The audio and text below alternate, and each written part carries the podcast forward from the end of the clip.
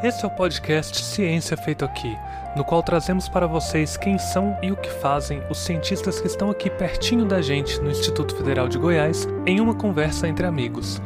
Venha conosco descobrir como é o trabalho de um cientista, o que nos move e como você pode fazer pesquisa científica também. Olá, pessoal, sejam todos muito bem-vindas e muito bem-vindos a mais um episódio do nosso podcast Ciência Feita Aqui. Eu sou Adriana, professora de Química lá no campus Formosa do IFG e já estive com vocês em alguns episódios aqui do nosso podcast. Hoje, quem vai me acompanhar na entrevista é a minha colega, minha amiga lá de Formosa, professora Raíssa.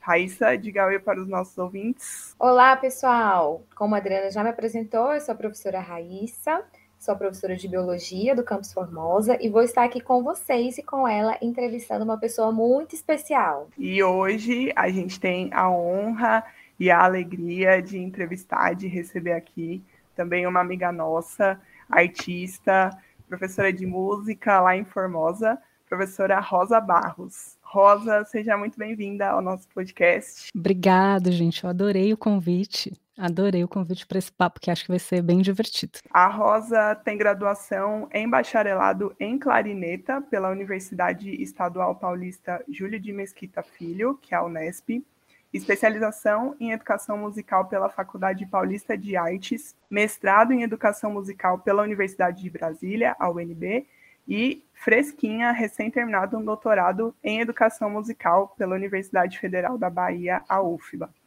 Ela é professora no IFG desde 2014 e atua também como clarinetista em orquestras e grupos de música de, de câmara.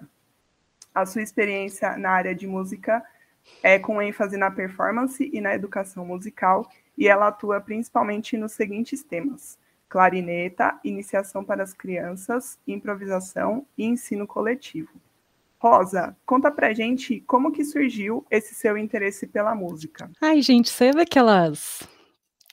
Quando. Vocês já viram? Tem muito no Brasil, muito mais até do que a gente imagina aquelas bandas que a gente vê tocando no coreto, ou que você vê desfilando no 7 de setembro, sabe aquele negócio? Então, foi ali que eu comecei.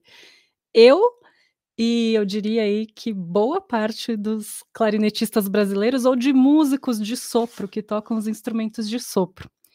O meu pai é, tocava numa bandinha dessas, que tocava nesses coretos, nessas apresentações, no 7 de setembro, na procissão, nos lugares que essas bandas tocam. E eu ia muito com o meu pai. É, e eu acompanhava desde muito pequenininha. Eu demorei para querer estudar música mesmo, mas eu sempre tive ali, porque meu pai sempre tocou nessas bandas. E aí um dia eu quis tocar, eu já era bem assim, adolescente já, eu já tinha assim, comecei esse interesse de 13 para 14 anos. E só com os 16 é que eu falei: "Ah, eu vou estudar esse negócio e tal". E aí eu vou estudar é, um pouco mais, eu tava, vou começar a estudar música, até então eu só acompanhava, assim, nessas bandas. E aí foi nessa idade, aos 16 anos, que você resolveu escolher a música como profissão? Ou quando você decidiu estudar música, você ainda não tinha essa escolha profissional muito clara? Como que foi? Ai, gente, a, a, gente quando é jovem, a gente não tem, né? Adolescente, a gente quer todas as coisas ao mesmo tempo, tem muitas ideias e muitas dúvidas. E comigo não era diferente. É, aconteceu meio sem querer, porque eu fui fazer uma vez em São Paulo um teste para uma orquestra jovem, que é a Orquestra Jovem do Estado de São Paulo. Essa orquestra existe há muitos anos, ela é ótima e tal. E eu não sabia nada, eu não tocava nada ainda, mas eu ouvi falar que tinha aquele teste naquela orquestra e eu fui lá fazer aquela prova. Aí eu toquei lá qualquer coisa, muito iniciante ainda, e já era nível avançado a parada e tal. E o maestro que estava avaliando, assim, estava meio, assim, bravo, assim, tipo, o que, que você está fazendo aqui, né? E aí ele falou assim para mim, você quer música como profissão? E aí eu respondi com toda franqueza, assim, ah, não sei ainda, tô pensando em fazer jornalismo e tal, não sei o quê. E aí ele me deu um esporro falando assim, aqui só entra quem quer ser músico por profissão. Aí o que aconteceu? Todos os testes que eu fui fazer depois, para entrar em escola de música, para tudo que eu queria fazer, eu dizia que eu queria música como profissão, porque eu sabia que eu precisava dizer isso para entrar nos lugares. E aí, quando eu vi, eu já estava meio que imersa nesse universo, e, e aí uma coisa foi levando a outra. Mas teve essa história, assim, de que o maestro me deu um esporro, aí eu falei, ah, já sei, quando eu for de novo vou falar que eu quero. E aí eu lembro que eu fui fazer prova numa escola de música conceituada, lá em São Paulo também, e aí o, o, a pessoa que estava na banca perguntou assim: Você quer música profissão? Eu, claro, quero. Eu nem sabia o que eu queria direito ainda. Aí foi indo. Que bacana. Então, você contou aí que o seu, seu pai, né, então, tocava, então você fez todo esse acompanhamento. Então, querendo ou não, vem, vem uma coisa aí de berço, né? Vem uma coisa aí de família. Mas é, essa área artística ainda, infelizmente, é muito mal vista, né? Principalmente como escolha profissional. Você enfrentou alguma resistência por parte da família quando escolheu seguir a carreira musical? Como que foi esse processo? Eu sofri todas as resistências, todas as possíveis e imagináveis, né? Porque até hoje as pessoas acham que música não é profissão. Como é muito gostoso fazer música e é um ótimo hobby, então as pessoas é, confundem muito essa atuação da pessoa que tem música como hobby, como lazer, da pessoa que tem uma atuação profissional no ramo. É, é claro que a família, então, assim, a minha mãe me apoiou muito, é, e, e, aí, assim, logo ficou só eu e minha mãe, meu pai faleceu cedo, né? E aí a minha mãe me apoiou muito, e eu nem sei direito por que, que ela apoiou muito, assim, sabe? Se ela realmente acreditava, mas eu acho que, que que tinha uma coisa dela gostar de me ver tocando. Eu não sei direito exatamente qual que foi a, a questão, mas é, meus tios e tias falavam muito isso, assim, estuda alguma coisa, como se música não fosse algo a ser, que a gente não estudasse, estuda alguma coisa e toca por lazer. E eu falava, não, mas eu queria atuar profissionalmente, né? Então, sofri, é, é, muita dificuldade, porque, assim, o começo de toda profissão é difícil mesmo, né? O começo de uma profissão artística, ela é mais difícil porque ela envolve uma série de outras coisas, e o começo de uma, de uma profissão artística artística num país como o nosso, que não valoriza as artes e que não tem ações de fomento para as artes, que tem poucas bolsas e etc, etc, etc, ele é mais difícil ainda. Então, passei, além de, de, todo o preconceito de que música não é profissão, de que música, né? É, até hoje eu ainda escuto e escuto de amigo, né? É, você só toca, você não trabalha? Mas você faz música, você trabalha com o quê? Aí, é, e assim, ainda a gente ainda lida com essas coisas, e o que dirá o que, que era isso no começo, de quando você não tem ideia ainda do que vai acontecer você tá ali cheio de vontade, cheio de amor na música e passando altos perrengues, né? Perrengues financeiros, porque assim, é, estudar um instrumento é caro, né? Os instrumentos são caros, as coisas são todas importadas e tal. Então teve esse esse teve esse começo sim de preconceito, de perrengue e muito muito comum em quem decide seguir o caminho profissional das artes. E aí a gente vê o quanto que o apoio da família é importante, né? Porque eu acredito que, como você disse que a sua mãe sempre te apoiou, né? Talvez isso tenha te dado, além, obviamente, do seu interesse, do seu gosto, da sua competência pela música, eu imagino que isso tenha sido importante para você conseguir superar essas dificuldades todas, né, nessa carreira musical. E Rosa, a clarineta é um instrumento musical que ele é muito pouco conhecido pelo público leigo, né? Eu mesma conheci a clarineta quando eu conheci você, eu nem sabia que existia. E você fez um bacharelado em clarineta, que é um curso bastante específico, né? Como que você chegou até a clarineta ou como que ela chegou até você? Como que, que você encontrou esse instrumento que foi o que você acabou se especializando depois. É, é a gente brinca que, que na música que é o instrumento que escolhe a gente, né? E escolhe por uma série de razões, inclusive por contextos socioeconômicos, né? Como eu venho de uma família pobre, eu nunca tive acesso a um piano, eu fui ver piano na escola de música já, anos depois, assim, piano, é, instrumentos de corda, né, esses violino, violoncelo, eu não tinha, assim, eu ia ver concerto, porque em São Paulo tem muito concerto gratuito, aqui na região do Centro-Oeste também, né? Mas não tinha, não tinha acesso a esses instrumentos, né? Um professor de piano, ter um piano em casa é uma coisa é, também muito cara, né? Essas bandas que tem no Brasil inteiro, essas que a gente vê tocando, elas normalmente emprestam os instrumentos. Né? Meu pai tinha um instrumento dele, que era trompete, mas elas emprestam os instrumentos. E aí eu, adolescente, né, é, é, como quando eu comecei a querer tocar, eu queria tocar saxofone, porque eu queria, na época, né, pessoal da, da, que tem aí uma idade parecida com a minha vai lembrar, tinha um, um, sujeito chamado George Michael e tinha uma música que tinha um solo do saxofone no começo. Eu já me imaginava a adolescente fazendo aquele solo, era isso que eu queria fazer. E aí, quando eu cheguei na banda para tocar, eu falei com o maestro, eu falei, ah, então, maestro, eu queria tocar saxofone. Ele falou, não tem saxofone para emprestar, não tem vaga, mas tem de clarinete que é parecido, na verdade é praticamente igual. Eu falei, ah, Tá, aí ele falou: não, entra no clarinete, que é assim que abrir a vaga de saxofone, eu passo o saxofone para você, eles são parecidos. O princípio é parecido mesmo, a maneira de tocar, o jeito de pôr palheta e tal. Tem uma semelhança mesmo. Eu falei, ah, tá, né? E aí eles me emprestaram uma clarineta que ela era muito ruim, ela precisava de manutenção, porque, claro, né, essas bandas, esses projetos sociais, essas coisas é, é, tem sempre um orçamento muito pequeno, está sempre na precariedade, né? Então os instrumentos todos precisando de manutenção, todos muito ruins. E aí eu tocava nesse clarinete, era muito ruim, o som era muito feio e eu não gostava. E aí, apesar de não ter muitas condições, é, eu fiz 15 anos e aí eu pedi para meu pai um instrumento, eu pedi um saxofone de 15 anos.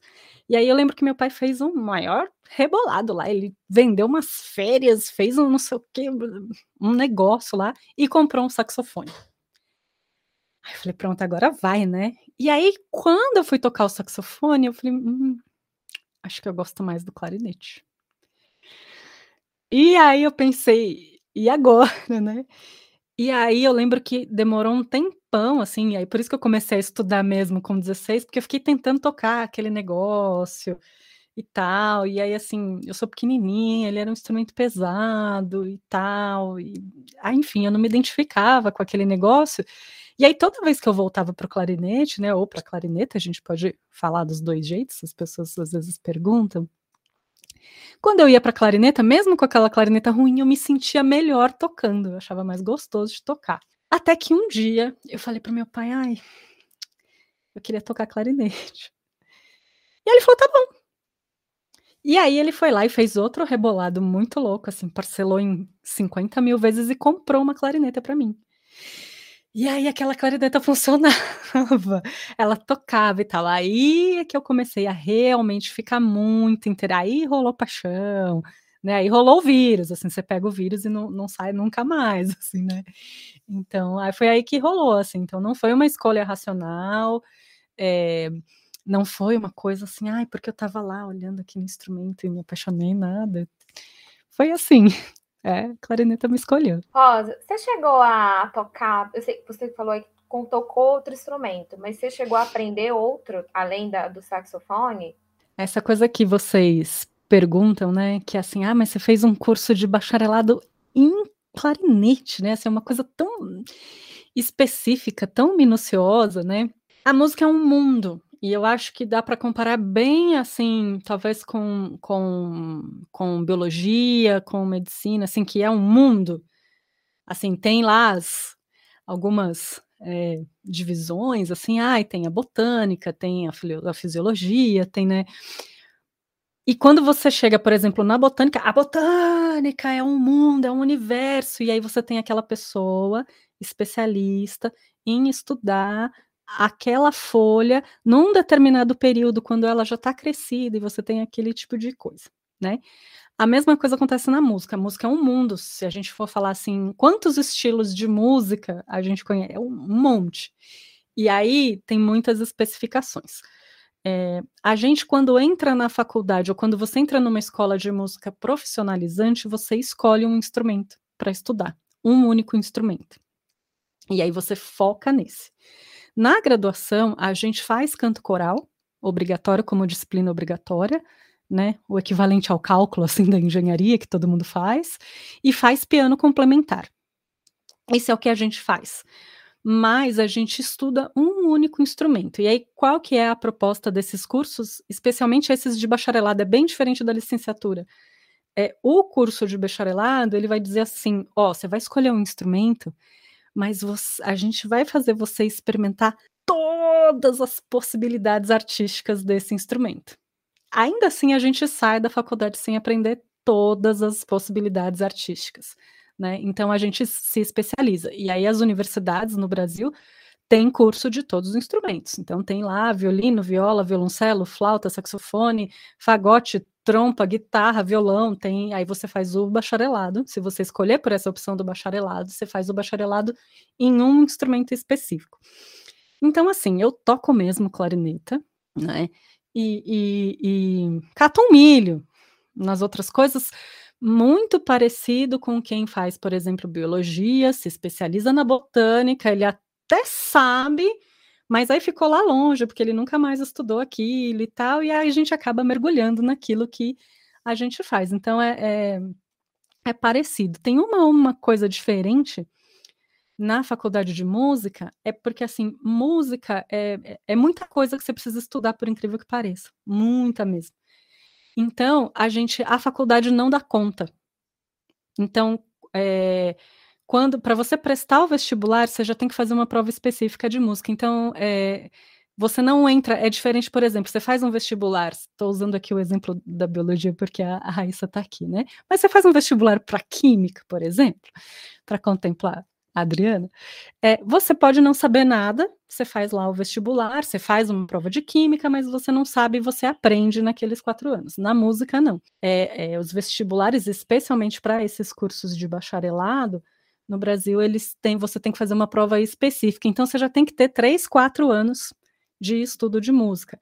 Não à toa, é, é muito comum você encontrar pessoas que estudam música desde criança né? Assim, porque é muita coisa mesmo. Raíssa aí tá acompanhando uma violinista de perto e ela tá vendo o quanto que é devagarinho que chega, né? Assim, é, o processo de aprendizagem musical ele é um processo lento mesmo porque ele envolve muitas coisas. É um processo neurológico, é um processo de memória muscular, é um processo de educar a percepção auditiva e de educar o ouvido, fazer isso tudo ao mesmo tempo para só então se expressar artisticamente. Então ele, ele demora mesmo, assim, ele é inclusive fisicamente lento, assim, a gente é, exige coordenação fina e a gente demora um pouco. Então, normalmente a gente estuda antes da faculdade e depois que sai a gente ainda estuda mais um pouco. Né? E aí a gente faz alguns cursos que nem sempre é mestrado ou doutorado. Eu fui fazer mestrado e doutorado depois, lá longe.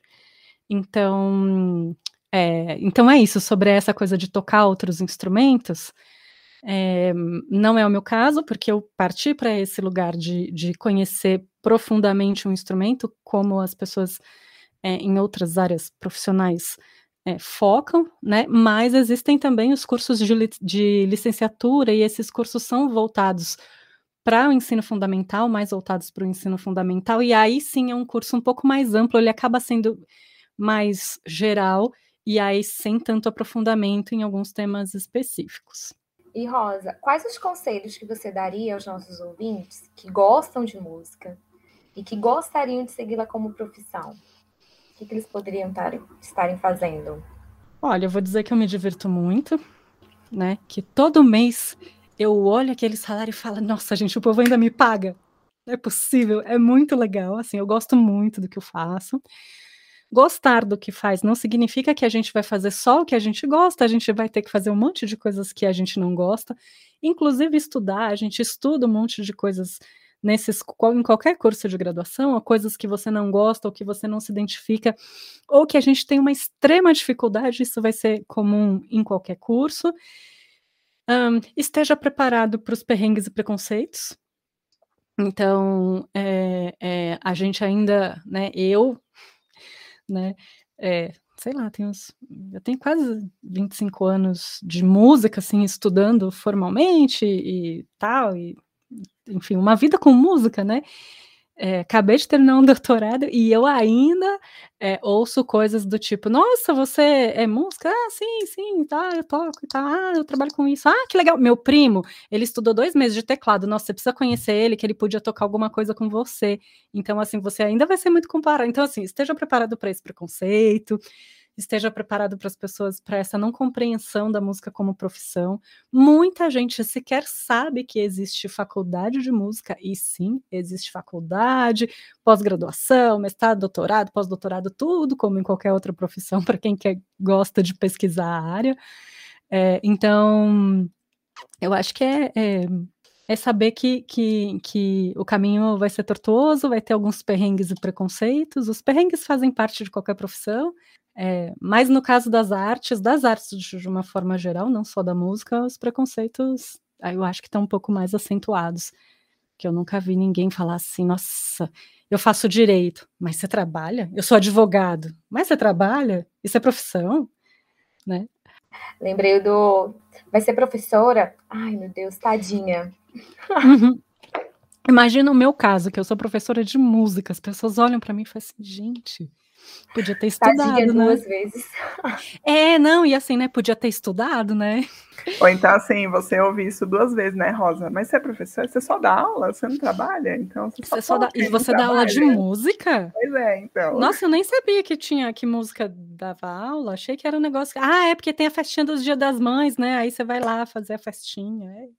Tem, tem. Até hoje a gente escuta essas coisas, mas a gente vai acostumando também. É, e eu fiquei pensando, né, Rosa, enquanto você estava falando de, de todo, toda a dedicação que é necessário para você ser música, musicista, né? Essa palavra existe mesmo, musicista? Existe. Tem um, um, um, eu não sei, aí precisava estudar a etimologia da palavra certinho, assim, mas assim, a gente ouve no meio musical, assim, uma época como poetisa, como maestrina, é, musicista se diria, então, se diz então que seria o feminino de músico, né? É, nos dias atuais, as pessoas estão dizendo que não, que assim como o químico e a química, o físico e a física, o músico e a música, e eles atribuem é, o termo musicista para as pessoas é, que além de tocar, exercem pesquisa e ensino. Então, assim, por exemplo, a gente que trabalha ensino, pesquisa e extensão estaria neste lugar de musicista, mas eu nunca fui estudar isso direitinho, tá? É só, é só o que a gente ouve aqui no dia a dia, o nosso achismo. Não, beleza. É porque uma vez há muito tempo me falaram isso e eu sempre fiquei com isso na cabeça. Mas enfim, de toda forma, você é uma pessoa que estudou, que trabalha com pesquisa, né? Mas assim, enquanto você falava é, de toda essa dedicação, essa, o tanto de coisa que é necessário estudar e aprender e se especializar, né, para poder é, efetivamente é, se profissionalizar em música, e ainda assim é um campo que é tão desvalorizado, né? Tudo isso que você está falando, assim, então não, não encaram como profissão, não encaram como sendo necessário todo esse preparo, né, para você poder fazer, assim, então é, eu que andei me aventurando aí também na área das ciências humanas, né? Eu costumo dizer que estudar humanas é muito mais difícil do que estudar exatas. E, e eu acho que assim, estudar música não duvido que seja muito mais difícil, né? E assim, e, e, e vai sendo cada vez mais desvalorizado, né? Então a gente uhum. é, do, no, no senso comum, né? Difícil é matemática, difícil é química, né? Mas na verdade é, eu, eu entendo, e aí também não estou dizendo que não seja difícil, né? Mas que exige muito bastante e que infelizmente é, é, muito desvalorizado ainda, né? E só voltando um pouco que você falou da questão do curso de licenciatura, também precisa fazer prova específica para licenciatura em música, já que a formação é um pouco mais geral? Como Algumas é? universidades precisam. Acho que a UNB tem curso específico, as universidades em São Paulo têm curso específico, Unesp, USP, Unicamp tem. Acho que a USP nem tem licenciatura, acho que só a Unesp. E a Unicamp eu não lembro. É, algumas federais têm, mas já existem. É, e aí também não sei dizer com, com dados reais. É, algumas universidades, se eu não me engano, Federal do Ceará, é, que, que, que fez um curso ou em algum momento abriu, que, mas que assim, já existe esse questionamento de que é possível ensinar música em quatro anos, especialmente um curso de licenciatura, né? Então já tem já tem universidades, poucas ainda, que, que abriram mão dessa prova específica. Aqui no IFG, porque o IFG Campus Goiânia tem uma licenciatura, eu acho que ainda precisa da prova específica. É uma prova bem diferente dessa do bacharelado, né? Ela é mais de conhecimentos gerais, mas você já precisa saber um pouco de teoria musical, você precisa tocar um instrumento, assim, precisa minimamente dominar um instrumento. Ainda que num nível iniciante, intermediário, você precisa conhecer um instrumento e tal, então precisa saber algumas coisas. E um pouquinho de história também, né?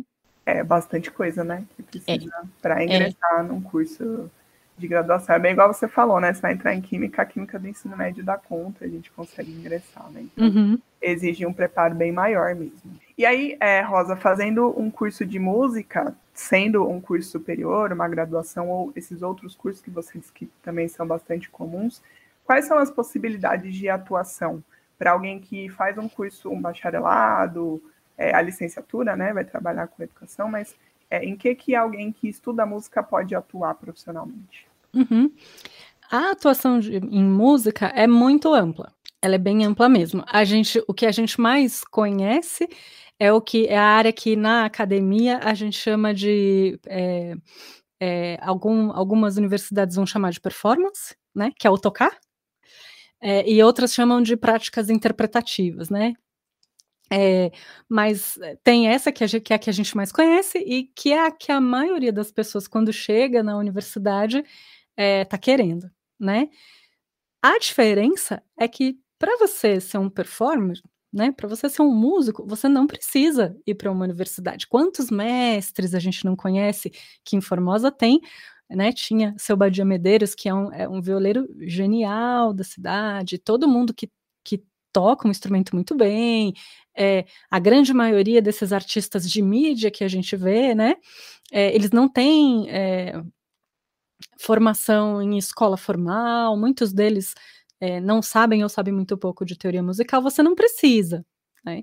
Aí tem outros, outros fatores que influenciam aí.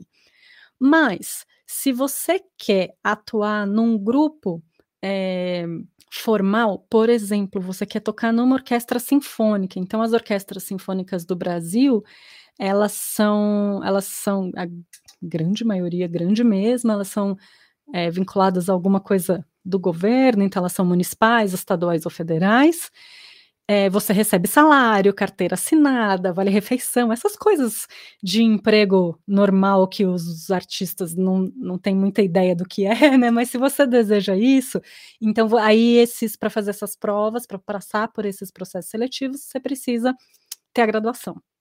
E esses é, esses grupos, né? que a gente chama de corpos musicais e que a gente chama aqui no Brasil de corpos estáveis, né? Eles existem independente de você ter temporada de show ou não, teve a pandemia, é, os concertos, shows e afins ficaram parados, e os salários continuaram caindo como todo mundo que tinha emprego formal, ou a grande maioria das pessoas que tinham emprego formal. Muitas pessoas ficaram também desempregadas, como aconteceu, mas existe esse tipo. E existe isso de música, corpos estáveis de música popular, de jazz, de outras, né? Então, se você quer entrar num corpo estável, mas para atuar na performance, não necessariamente você precisa fazer uma graduação, né? Você pode chegar no seu caminho artístico por outros meios. Dá para atuar na pesquisa, e é muito legal a pesquisa em música. A gente tem basicamente três vertentes, assim, três divisões a gente pesquisa a performance, como são os processos criativos, como é que acontecem os processos de tocar, como é que as pessoas tocam, como é que o corpo das pessoas reage enquanto elas estão tocando, quais são os melhores mecanismos de práticas. Então, isso está lá nessa área de performance ou de práticas interpretativas. Tem uma coisa que a gente chama de musicologia e que a gente está mudando o nome atualmente de etnomusicologia, que é esse pé na antropologia, e aí vai lidar com a história, com as questões é, de registros musicais, de como essa música está presente numa determinada cultura, é, como é que essa música lida na sociedade. Então, todas essas questões é, que são como, como é a música numa determinada cultura, como essa música, né, é, qual é o contexto em que essa música acontece, por que, que essa música acontece, por que, que as pessoas escutam essa música, por que, que pessoas fazem esse tipo de música, por que, que tal música faz sucesso e outra não faz tanto sucesso. Isso tudo a gente estuda, né? É, resgate de músicas, registros, né? Então, vou passar seis meses numa tribo indígena gravando as melodias e gravando todas aquelas canções e manifestações musicais. Entender que ritos religiosos estão por exemplo, relacionados a, essa, a, a, a esse grupo, né? É, músicas religiosas, não religiosas, restauração de partitura, reconstrução de partituras, instrumentos que não se fabricam mais, que existem nos museus, como antigamente não tinha gravação, né?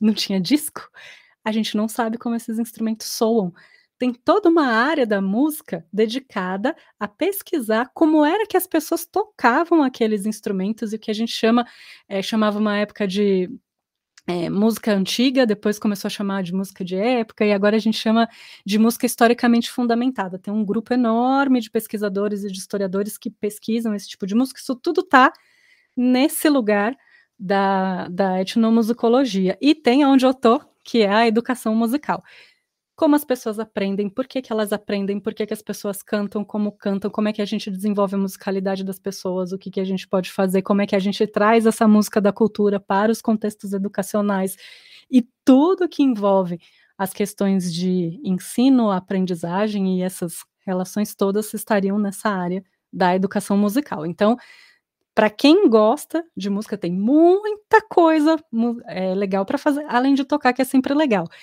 E lembrando que você não precisa fazer uma coisa. Então, eu sou uma pessoa que atuo como clarinetista, eu atuo como performer e atuo na educação musical também. Então, você não precisa ter só um pé no lugar, você pode ter um pezinho lá e outro cá. Nossa, excelente, bem diversificado. Eu não podia imaginar o, né, os caminhos que a pessoa pode tomar. E aí, como você falou, ainda pode ter mais de um caminho, né? Não precisa seguir somente um rumo. E aí tem, você. Ah, pode falar. Tem gente que é apaixonado por escutar música. E assim, se você pergunta para essa pessoa o que, que você queria fazer da vida, cara, eu queria ficar escutando música para sempre, o dia inteiro. Ela pode fazer análises musicais, ela pode mexer com essa parte. Ah, ainda tem essa parte de produção, gente, de gravação, de estúdio, de gamers, trilhas sonoras. Enfim, é, se uma, em algum momento quem estiver escutando a gente tiver em dúvida é, sobre será que dá para viver de música, pensa o seguinte: você conseguiria viver sem escutar música? Se tirar a música da sua vida, como é que você fica? Você conhece alguém que não goste de música? Você já prestou atenção em quantos momentos do seu cotidiano tem música? No comercial, na série, na trilha, no cinema, um, na introdução do podcast, é, no nosso, né, na balada, você imagina uma balada sem música, você imagina um show sem música, um churrasco sem música, é, imagina um filme sem trilha sonora, é, imagina você jogando um game mudo, sem nenhum som, né? Se uma coisa está muito presente no nosso cotidiano, precisa de muita gente para trabalhar aí, viu? Então tem bastante mercado apesar do preconceito. Olha só, bacana, Rosa. Então, e aí antes de você se tornar professora do IFG, de que forma era a sua atuação profissional? O que, que você fazia antes? Tudo que eu podia. Mas assim, eu toquei, eu toquei em grupos sinfônicos em São Paulo, toquei é, em orquestras, em bandas sinfônicas. Para quem não sabe, banda sinfônica é o que também se chama de orquestra de sopro, são orquestras que predominam, não é que tem só, né, mas que predominam os instrumentos de sopro, que faz esse repertório que antigamente chamava de música clássica, aí depois chamou de música erudita, e aí, graças a Deus, hoje em dia a gente chama de música de concerto, que é um tipo de música é, que a gente vai para que assim a, a, estrela principal do negócio é a própria música, né? Essa é na verdade é a grande diferença. Então eu atuei bastante nessa área. É, em grupos também de música de câmera, toquei em musical, toquei em coisas de música popular, um pouquinho, né, de música popular, um pouquinho em chorinho, né, choro e um pouco dessas coisas. É, gosto muito de explorar é, tudo que a onde a clarineta pode estar e que eu ainda não fui. Eu sempre estou me perguntando isso. Então eu fico sempre tentando chegar aonde aonde eu ainda não fui e sempre tem caminhos, né? Então eu atuei, mas principalmente em grupos sinfônicos, né, em São Paulo e eu sempre dei aula. Eu sempre gostei muito de dar aula. No começo eu comecei a dar umas aulas para ganhar, fazer uma graninha a mais e eu adorei. Então, desde que eu come... eu estava na faculdade, eu já dava aula, eu gostei muito de dar aula. Então, sempre desde que eu comecei a, a trabalhar com música, a viver de música, eu sempre dei aula, além de fazer essas outras coisas. A educação já estava presente, né? Essa parte Sempre teve. E você participa de grupos de câmara, né? Uhum. O que, que são isso? Gente, que é ai, pois é, né? É, é, são termos que a gente usa nesse lugar aí que a gente chama de grupo sinfônico, música de concerto, que as pessoas chamavam de música erudita, mas que é a coisa mais boba do mundo. É, um grupo sinfônico é um grupo com muita gente, né? Então, assim, precisa ter 40 pessoas para um grupo pititinho sinfônico, tem 40. 35 no mínimo, assim. Mas chega até 200 pessoas num palco quando tem orquestra, coral e tal. Então, isso, grupo sinfônico é grupo grandão, né? De instrumentos que não estão amplificados. É basicamente isso. Quando você pega esses instrumentos e faz grupinho pequeno, a gente chama de música de câmara. Né? Porque câmara seria um espaço pequeno, uma salinha pequena, uma câmara. Né? Por isso que a gente chama de música de câmara a gente poderia dizer que uma banda de rock, né? Baixo, bateria, guitarra e cantor, cantora, cantore, tocando, tocando acústico, sem amplificação para muita gente, é, não consegue tocar para muita gente, né? Se a gente ligar as guitarras e os microfones, a gente consegue tocar num estádio de futebol para 15 mil pessoas. Mas se você desplugar e tocar acústico, não, as pessoas não ouvem, a gente precisa de um espaço pequeno. Isso é um grupo de câmara, é um grupo de música de câmara. Então, grupo de música de câmara, gente, é grupo pequeno. E a gente tem, assim, São Paulo, Rio, Salvador, Brasília tem também, uh, Goiânia tem, assim, existem programações de música de câmara. Então, às vezes você entra nas programações do, cultural do negócio e aí você sabe que, assim, sempre assim, um dueto, um trio, um quarteto, às vezes tem o que a gente chama assim de orquestra de câmara, uma orquestra de 20 pessoas, uma orquestrinha. Então, grupo de câmara é grupo pequeno. Bom que você falou aí do dueto, que eu ia te perguntar isso. A gente pode então dizer que o dueto A Poema é um grupo de câmara? Total, é um grupo de câmara. Fala um pouco pra gente do dueto que você tem atuado, como que é, o que vocês tocam. Ah, e o dueto A Poema é muito legal. Tomara que Thaís ouça esse podcast. Thaís Vilar é minha parceira. A gente é... manda para ela. com certeza.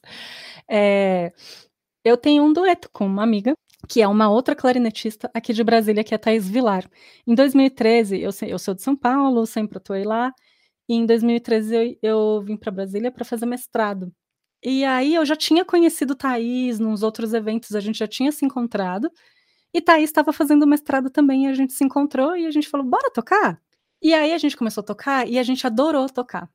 E a gente achou um repertório latino-americano, sabe?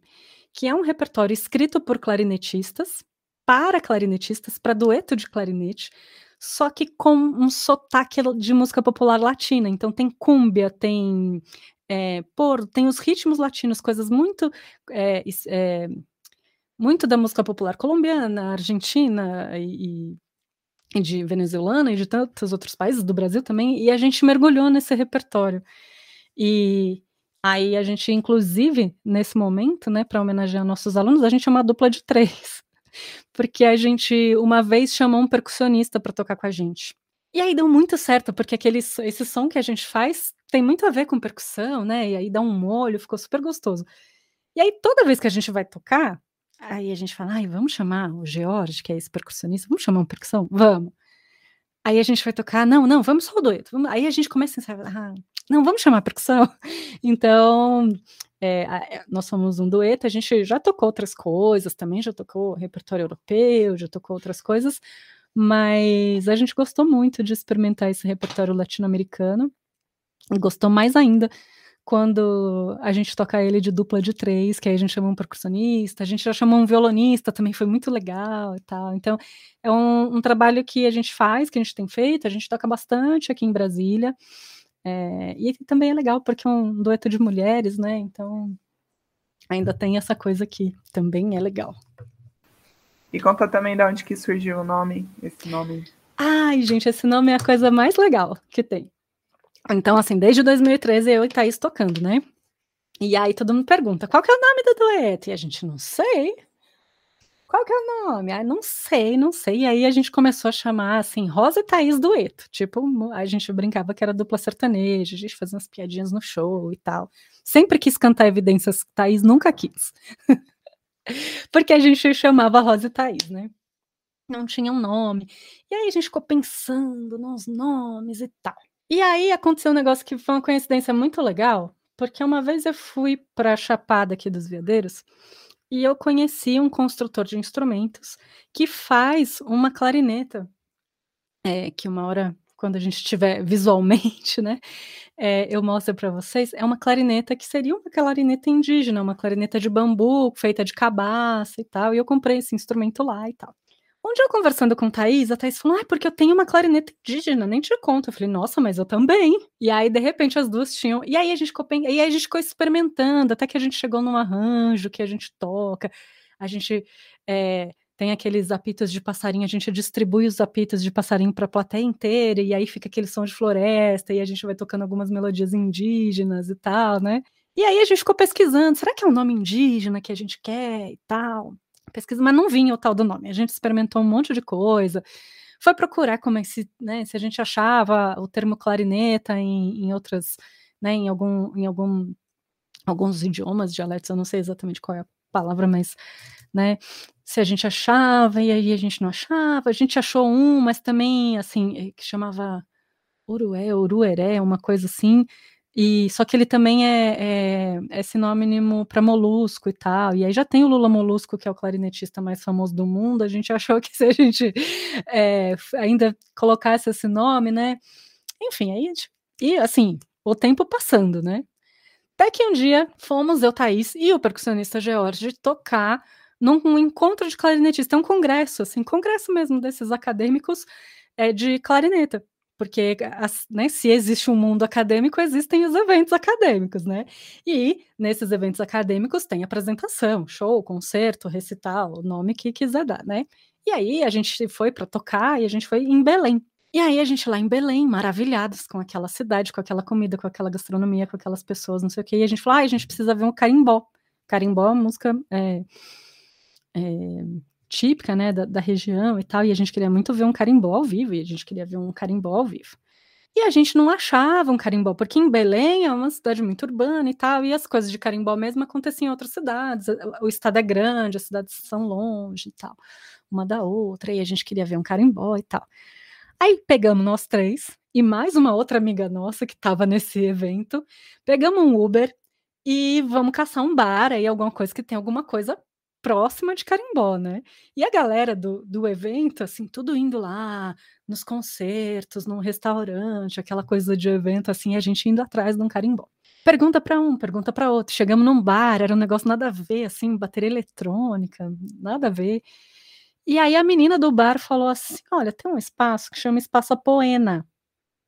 E esse espaço, acho que tem um carimbó durante a semana, se bobear é hoje.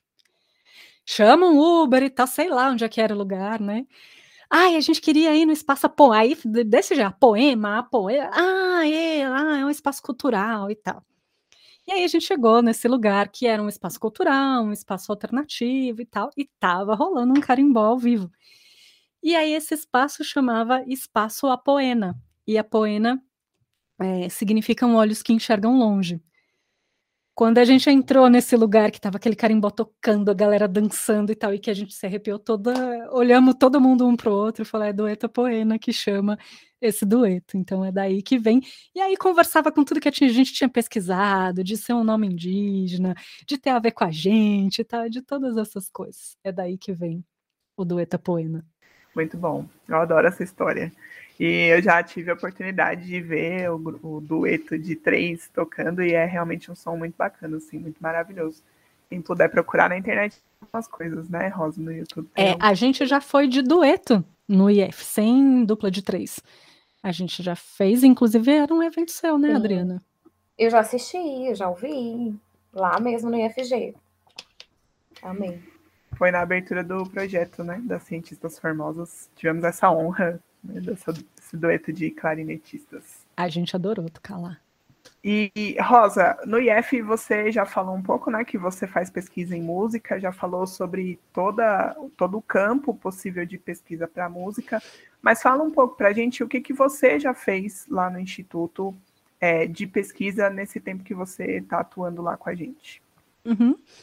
No IFG, eu atuo no ensino técnico, né, que é, é para quem não é do IF, é ensino médio com ensino técnico junto, e aí, como as demais disciplinas, né, biologia, química, a gente acaba dando um, um a disciplina acaba pegando um, um, um, conteúdo básico, né? Então é um conteúdo básico de música, é, e no caso do IFG, a gente tem a disciplina Artes Música no primeiro e no segundo ano. É, além disso, a gente atua na pesquisa e extensão, então eu já fiz pesquisa de coisas específicas de clarineta, então tinha um aluno que tocava clarineta e a gente desenvolveu algumas pesquisas. Já fiz pesquisa de música regional, já fiz pesquisa de uma aluna que era da sociologia, ela tinha feito pedagogia e ela tinha feito um TCC sobre o ensino de música nas escolas de ensino fundamental 1 de Formosa. A gente fez esse, também esse projeto de pesquisa para analisar o que, que era a BNCC de quando ela, ela, ela fez a pesquisa para o que era a BNCC atual, que era assim, a gente acho que olhou BNCC de 2014, 2015 para a BNCC de 2017. Foi bem quando teve a mudança é, no ensino médio, né? Então tinha, tem muitas mudanças e tal. Então, assim, já é, fiz pesquisas nessa área e pesquisas é, de clarineta. É, fiz projetos de extensão de tudo quanto é jeito, de tudo quanto é tamanho, de todos os tipos que vocês podem imaginar.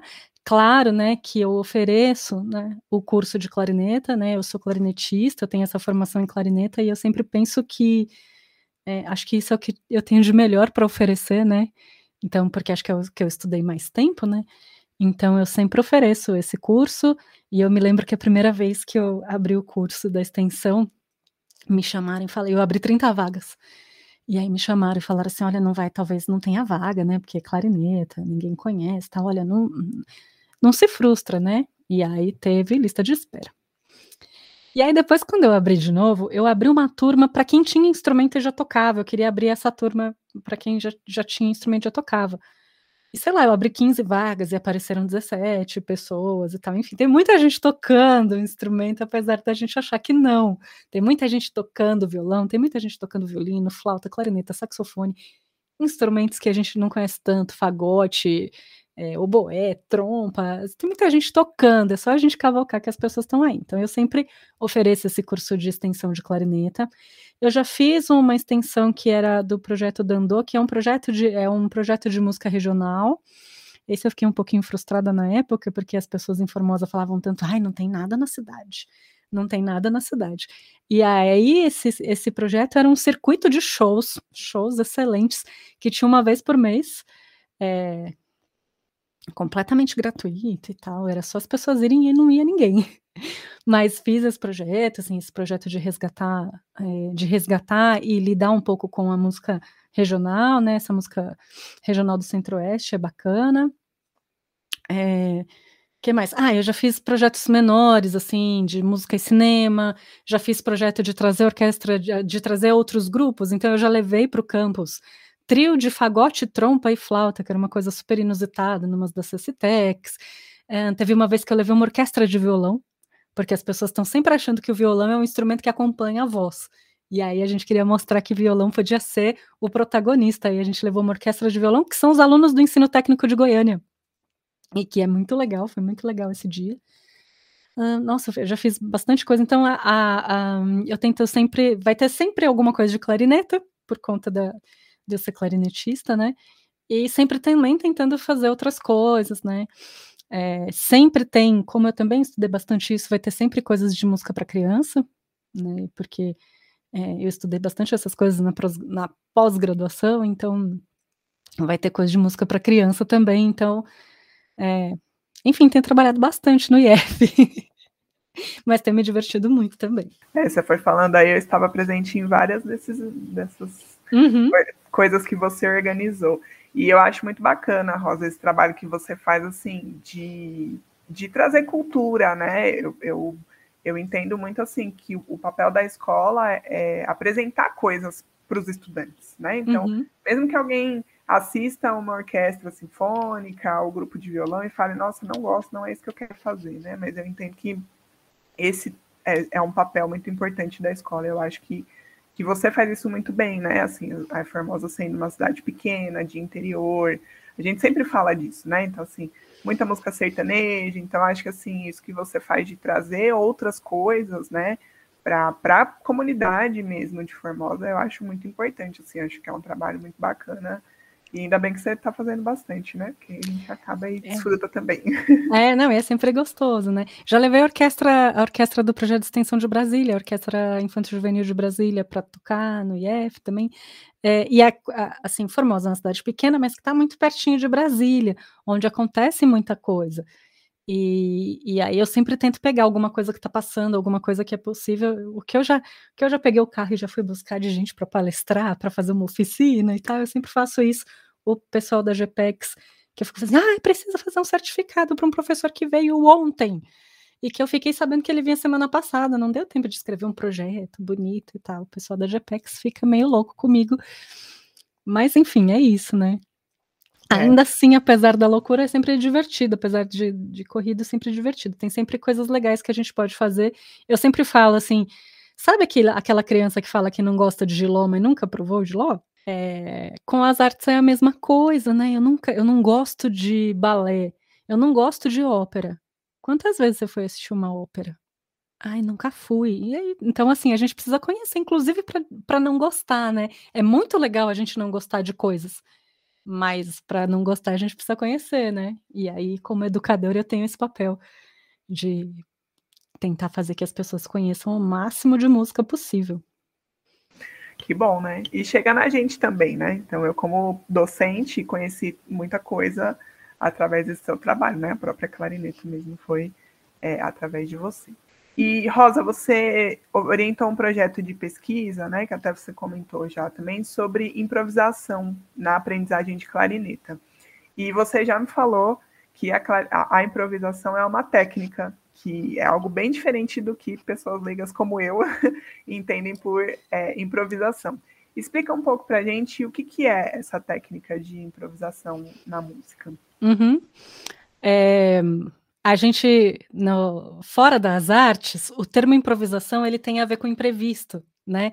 Tem a ver com a gambiarra, com o bem bolado. Então, assim, vou fazer um improviso aqui, eu vou, vou passar aqui uma fita isolante no meu foninho que quebrou o fio e tal, né? É, e nas artes, improvisação significa outra coisa, né? É, improvisação é você pegar elementos e usar esses elementos em, ter, em tempo real de acordo com alguns parâmetros, né? A comparação acho que mais fácil da gente entender é, é música tocada, né? A, a, gente, a música tocada de qualquer estilo, ela é como a gente pegar um livro e ler o texto. O texto está lá escrito, você dá a entonação que você quiser na hora de ler, você lê em voz alta, em silêncio, você lê uma página, você lê 50 páginas, como você quiser, mas você está lendo uma coisa que está escrita. A improvisação é uma conversa, então não é palavra solta. Imagina eu falando assim, é, carro, mortadela, garrafa, pau, caneta. Não tem sentido, né? Então, essa conversa é um monte de palavras que dão sentido para as coisas. E aí a gente forma frases, orações e a gente vai conversando. Uma conversa, ela é de um determinado assunto. A gente vai mudando o assunto, às vezes a gente viaja e tal, mas ela é sobre um determinado assunto. A improvisação nas artes, no teatro, na dança, na música, é exatamente isso. É, é como se fosse uma conversa de um determinado assunto. Então a gente vai fazer uma improvisação e é uma improvisação de jazz. Então a gente vai falar, é como se a gente estivesse aqui conversando, e aí os instrumentos ficam conversando naquele, naquele assunto do jazz. Então a gente usa aquela estética, uma determinada escala, uma coisa do jazz. É, ah, e a gente vai improvisar é, no samba. Então a gente vai usar os ritmos de samba, a gente vai usar os jeitos de fazer samba, sabe? A gente traz toda essa linguagem. A gente vai fazer uma improvisação aleatória. Então vai ser desse jeito como eu falei agora, assim, caneta, é, parede, lápis, tapete, sofá, bolo. E a gente vai tentar brincar com essas ferramentas. É possível fazer isso também, como é possível fazer poesia concreta, como é possível fazer poesia abstrata, como é possível muito comum, né? A gente vê improvisação, por exemplo, no teatro, nas áreas da comédia, né? É, é, a gente vê esses artistas de stand-up, por exemplo, brincando muito, então eles estão falando um assunto, mas eles inserem uma série de coisas que são improvisadas. O improviso é absolutamente ensaiado, ele não tem nada de, de imprevisto, de tempo real, de é, mal feito, não, não é nada disso, assim, a gente estuda muito para fazer improviso. O que acontece é que ele tem essa espontaneidade da conversa, que é diferente da gente pegar e ler um texto. Então, acho que, é, não sei se eu me fiz entender, mas essa é a diferença, isso é que nas artes a gente entende como improvisação. E o que eu fiz na minha pesquisa de mestrado e que depois eu fiz como projeto de pesquisa no IF, era entender se improvisação podia ser uma ferramenta de aprendizagem para aprender clarineta. Então eu queria saber, essa era a minha pergunta de pesquisa, né? Eu queria saber se a improvisação, se a gente, se era possível que crianças que não sabiam tocar, é, elas aprenderiam a tocar usando elementos de improvisação, porque esses elementos de improvisação eles são usados nas performances de gente que já toca, né? De, e muitas vezes, como, como demanda estudo também, muitas vezes já em grupos pré ou grupos profissionais. E aí o que eu queria saber assim, e se a gente pegasse essa técnica, que é uma técnica de, digamos assim, de adultos, de profissionais, e usasse elas aqui nesse contexto educacional? Né, que é isso, né, misturar a performance com a minha atuação em educação, eu cheguei nessa pesquisa. E aí eu fiz uma série de experimentos para verificar isso. E isso eu fiz no mestrado. E no IF, como esse aluno tinha esse aluno que tocava clarineta, eu queria saber, é, a gente pesquisou, né, e aí era uma coisa bem autoetnográfica, que era é, ele, ele se entendendo, né? Assim, como é que a gente diz muito, né? Eu fiz é, especialização, mestrado, doutorado em educação musical. Então, eu estudei bastante educação. E aí, a, a, e a gente fala muito sobre o protagonismo do estudante, o estudante como protagonista, o estudante no centro da aprendizagem, na mediação entre professor e aluno. E aí, a nossa pesquisa era uma coisa que ele fazia bem autoetnograficamente e autoetnossonoramente, que era entender se, se usar a improvisação, se essas técnicas de improvisação fazia ele ficar nessa condição, né, se tornava ele protagonista da sua própria aprendizagem de técnica da clarineta, né, se ele conseguia usar coisas de improvisação, né, é como se eu falasse assim, é, eu vou te ensinar a conversar de um determinado assunto se você conversar com alguém desse determinado assunto, você vai aprender um pouco desse assunto? Né? Era mais ou menos isso que a gente fazia. Então, essa foi uma das pesquisas que eu fiz é, de PIBIC, PIBIC de ensino médio. Pessoal, fica a dica aí, PIBIC ensino médio, ó. É, de PIBIC de ensino médio, que era sobre. E aí era um, era um PIBIC muito divertido, porque era um menino tocando tocando, tocando, tocando, tocando, e aí se analisando, né, fazendo essas análises, a gente gravando, comparando as gravações, ouvindo de fora, e aí fazendo essa autoetnografia sobre improvisação e aprendizagem musical. Usando, claro, a clarineta, que é meu instrumento, que para quem não sabe é o instrumento mais lindo de todos os instrumentos lindos do mundo. Então, foi isso. Que incrível! Nossa, isso é pesquisa, gente. É, é pesquisa pesquisa. É pesquisa. Isso é trabalho, né, Rosa? É trabalho. Juro que eles me pagam no fim do mês, gente. Juro para vocês. É bem legal. Rosa, você falou um pouquinho aí do seu mestrado. E aí agora a gente quer saber do seu doutorado, né?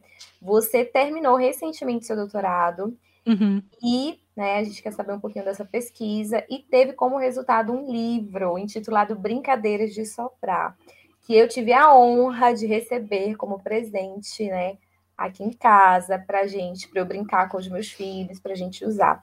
Inclusive, você falando dessa questão de educação, né? De como você proporciona isso aqui para Formosa, você acabou proporcionando aqui em casa também. Porque a minha uhum. filha viu uma foto linda da Rosa no final, ela fez as atividadezinhas, e ela perguntou assim: no final tem uma foto dela com a clarineta, sorrindo, assim, muito feliz. E ela perguntou: mãe, quem que é essa? E aí eu fui mostrar para ela a Rosa, falei: a tia que te deu o livro, mostrei para ela você tocando. E ela ficou encantada. E aí, a partir disso, eu fui atrás da música para ela. E hoje ela está aprendendo a tocar violino. E Ai, vai fazer o primeiro recital dela agora em dezembro, gente. Ai, meu Deus, vai ser online? Acho que eles vão gravar, né? Acho que Ai, manda pra gente. Pra é, gente. manda pra gente, quero ver. Mas você tá vendo? Foi o seu processo, né? A sua pesquisa, esse resultado do livro que veio parar aqui em casa. Então, muito obrigada, tá bom? Ai, gente, é, é, é tão legal. É, é, é ouvindo um negócio desse, assim, que sei lá quantas aulas a gente dá, assim, que uma menina se interessou de estudar música, que a gente olha para aqueles preconceitos lá de trás e faz, ai, nem ligo mais. Porque a gente aos poucos vai, vai fazendo esse trabalho de formiguinha, que é, é levar música para as pessoas, né? E levar possibilidades de fazer musical, né? Que é, assim, um, um passo a mais, além de, de ouvir música, de escutar música, que já é uma experiência muito deliciosa, né? E aí, fala aí pra gente do teu livro e da tua pesquisa de doutorado. Ai, gente, a minha pesquisa do doutorado foi muito, muito legal, muito doida, porque eu fiz ciência de verdade, viu, gente? No doutorado, fiz assim, experimento mesmo. É, a minha pesquisa do doutorado era assim. É, quando eu comecei a dar aula, e eu sempre dei aula, eu comecei a perceber assim, comecei a ver, por exemplo, violino tem uma escola toda organizada de violino para criança. A criança pode começar a partir dos três anos. Tem um instrumento adaptado, tem método todo organizado e tal. Flauta, a mesma coisa, piano, violão e tal. Eu falei, gente, mas por que, que não tem isso de clarinete? Como assim não tem? Né? E aí eu falei, gente, mas por que, que não tem criança tocando clarinete? Não, bora pôr essas crianças para tocar. A jovem iludida, né? Aí, quando eu fui, né, falei, não, bora fazer um grupo de crianças e tal. E aí, o que que acontece? A clarineta é um instrumento grande e é pesado e precisa de bastante ar para sair som. Aí, crianças pequenininhas não conseguem, né? Aí eu falei, é, vamos ter que dar um jeito nisso aí. Comecei a inventar umas coisas muito loucas. Então, eu já vou dar aula e eu vou montar só metade da clarineta, vai ficar uma clarineta pequena. Ah, e se eu fechar o buraco com cera de abelha? Isso foi meu professor que falou: não, fecha, tenta fechar um buraco com, cera, com parafina, e aí, porque os buracos são grandes, então, né, os furos, orifícios, olha que chique, é, da, da, clarinete são grandes, os dedinhos das crianças não fechavam e tal, e eu, e eu tinha essa minhoca na cabeça desde sempre. Há uns 10 anos atrás, algumas empresas começaram a fabricar uns clarinetes de plástico, uns clarinetes infantis. Aí, pronto, né? Eu juntei toda a grana que eu tinha, eu comprei esses instrumentos, e aí eu comecei a pesquisar. No mestrado eu usei esses instrumentos e tal. E aí já dava assim para as crianças de 7, 8, a depender do tamanho da criança, crianças de 6 anos tocar. Mas, gente, se o violino pode começar com 3 anos, eu também quero começar clarinete com 3 anos. E aí, o resumo da ópera, né? O resumo da história é que o meu doutorado foi inventar um instrumento para crianças de 4 anos. Aí, olha o que eu fiz. É, tem um instrumento, que é um instrumento do século XVII, que é o vovozinho da clarineta. É um instrumento que há controvérsias históricas, mas que existe uma linha de pensamento que diz que a clarineta surge desse instrumento. E ele era um instrumento pequenininho, igual a ele, ele era assim, um, um híbrido entre flauta doce e clarineta. Ele tinha palheta, tal, braçadeira, igual a clarineta, tinha uma outra chavinha, mais um corpinho de flauta doce. E esse instrumento, ele, assim, ele, ele caiu em desuso, era um instrumento de museu e tal, e aí só esses grupos de pesquisa histórica que usavam esse instrumento. Meu orientador na Bahia, né, na Universidade Federal da Bahia, estava fazendo um pós-doutorado para tentar fazer um instrumentinho desse moderno, porque as afinações era de outro jeito antigamente. Então, quando você pega um instrumento desse de museu, você não consegue tocar num grupo, porque não funciona. Era um outro ouvido, era um jeito diferente de tocar. E aí ele fez, numa fábrica em São Paulo, adaptações desse instrumento é, para ele conseguir, para ele funcionar com grupos modernos, e aí funcionou esse instrumento e tal. Aí cresci os olhos, né, gente? Eu olhei para esse instrumento e falei assim, gente, se a gente usasse esse instrumentinho com as crianças, eu podia experimentar se ele funciona com crianças de quatro anos. Mas depois me veio a ideia mais malévola e maligna ainda, que era e se a gente fizesse um instrumento desse de plástico impresso na impressora 3D? com todas as adaptações que as crianças precisam. E mais, se eu fizer isso na impressora 3D, eu posso fazer esse instrumento personalizado para cada criança. Então, uma criança que tem um dedinho mais fino, uma criança que tem uma mão maior, uma mão menor, o apoio, eu posso fazer as adaptações. De plástico, a criança pode escolher a cor que ela quer, e aí a gente pode imprimir instrumentos de várias cores, e foi isso que eu fiz no doutorado. Então, é, eu fiz um, uma espécie de clarinete infantil para crianças de 4 anos, que é impresso, feito numa impressora 3D, e que eu, inclusive, tenho projetos de um ano que vem é, imprimir uma série desses instrumentos para experimentar com as crianças, para a gente começar a ensinar crianças pequenas, inclusive com a possibilidade do IF ter a impressora 3D, que parece que a gente vai ter um laboratório, então eu tenho planos muito malévolos, malignos e muito divertidos para 2022 com as crianças. Então, isso foi a minha pesquisa de doutorado, desenvolver esse instrumento. Foi uma trabalheira, deu, teve uma pandemia no meio do caminho e tal dos muitos processos, assim, eu fiz muitos processos de coletas de dados e de análise, foram muita coisa, porque eu precisava analisar o instrumento inteiro, eu precisava fazer muitos testes, eu tinha que fazer testes, por isso que eu brinco que eu fiz ciência de verdade, porque eu tive que fazer teste acústico do instrumento inteiro, furinho por furinho, as medidas, as ondas estacionárias, fazer essas medidas todas. É, olha, gente, o pessoal da música sabe até fazer umas contas, viu? Por incrível que pareça. E aí, é, então, assim, e aí, dentre esses processos todos, tinha é, essa fase de experimentar os instrumentos com as crianças. Então, eu peguei esse instrumento antigo que era do século XVII, já modernizado, e comecei a ver quais eram as, as, adaptações que precisava, e cada adaptação dessa eu experimentava com um grupo de criança, e aí daquele jeito, grupo controle, grupo, né, enfim, era, trabalhei bastante também no doutorado.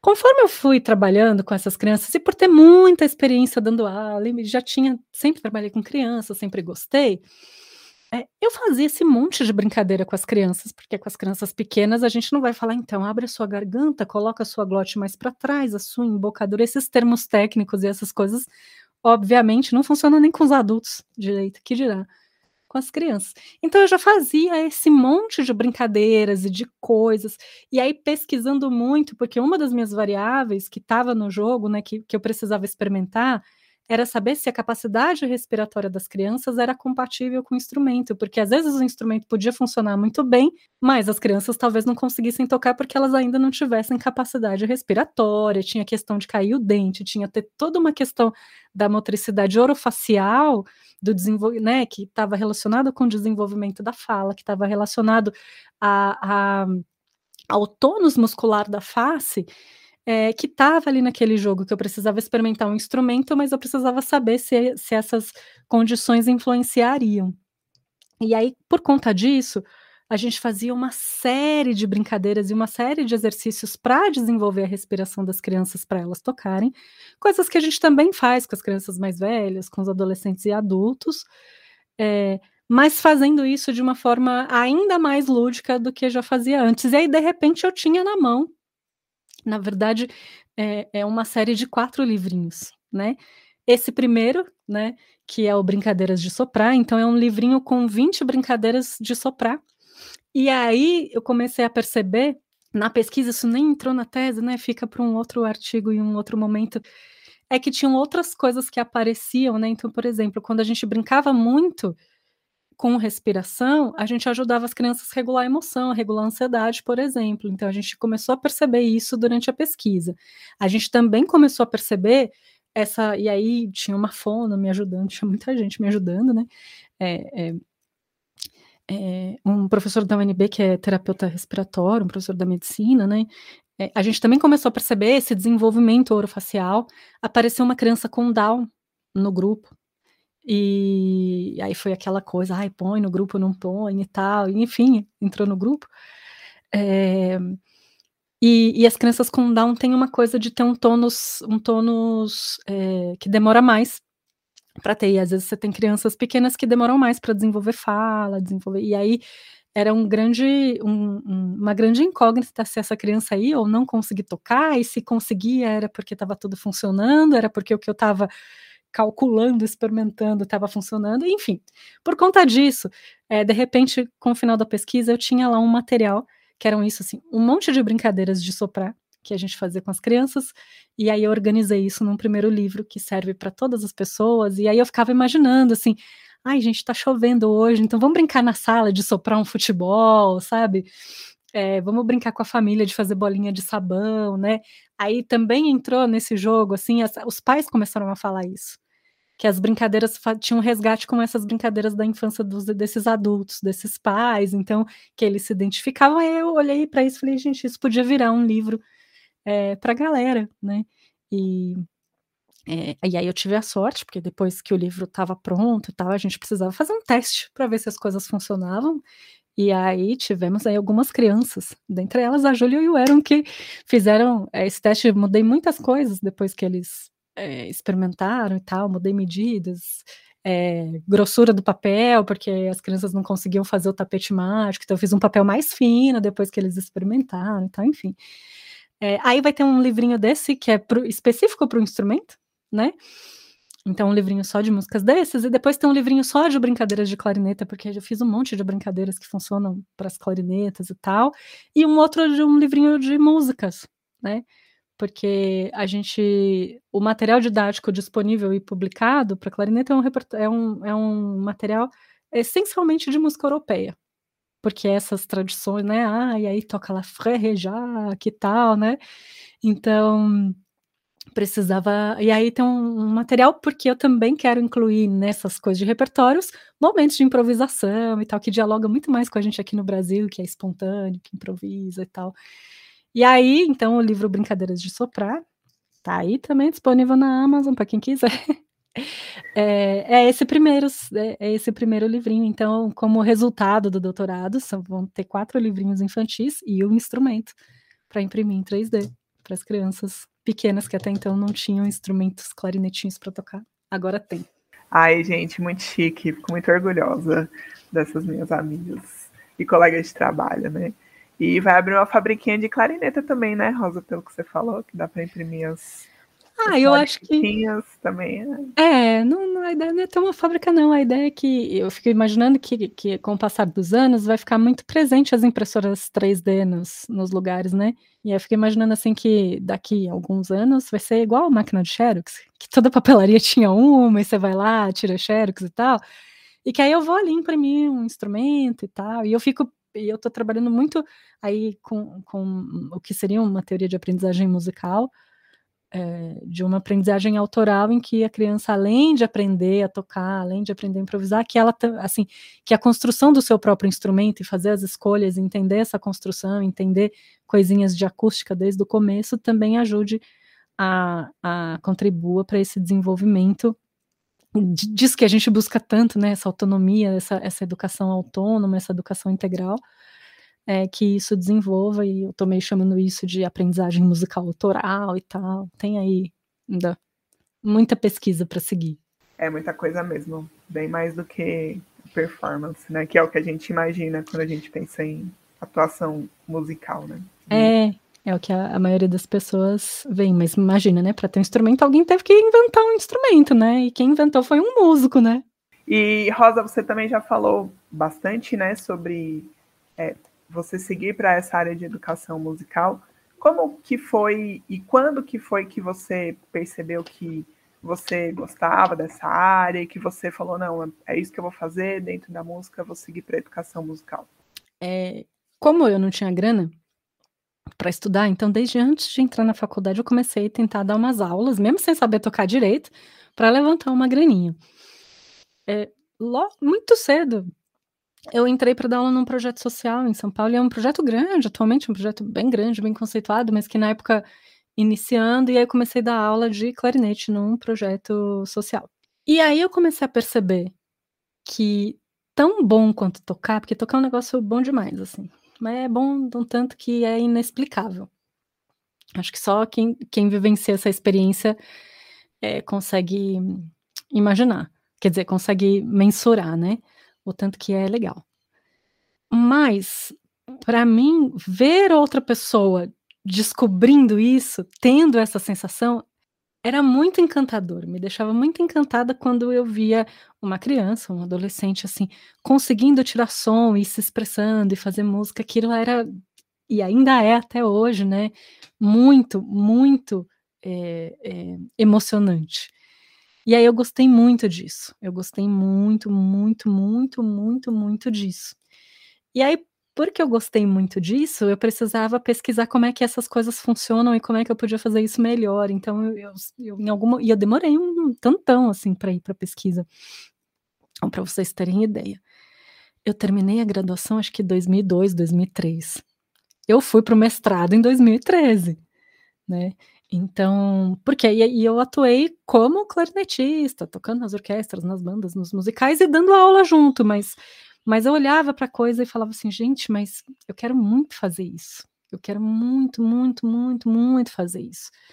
E o meu sonho de consumo era ter um emprego que eu pudesse dar aula, que eu pudesse fazer pesquisa, que eu pudesse continuar tocando. Aí apareceu o IF na minha vida. E eu faço essas três coisas. Foi assim que você chegou no IF. Foi. Assim, na verdade, assim, eu estava no mestrado, eu fui, eu saí de São Paulo, fui para Brasília fazer o mestrado e tinha a intenção de fazer o mestrado e voltar para São Paulo. E eu ficava imaginando, porque eu comecei a ver algumas pessoas dando aula nas universidades. E aí eu via que na universidade as pessoas faziam essa, né? Aí eu vi as pessoas atuando nisso que a gente chama de ensino, pesquisa e extensão, e que dialoga muito com o que eu faço, né? De, de tocar, pesquisar e dar aula, assim, é, né?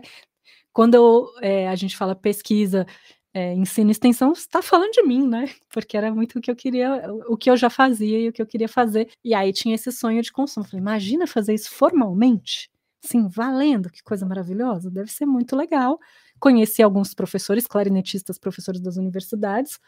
Eles falavam: a gente trabalha muito, muito mais. É isso que acontece mesmo.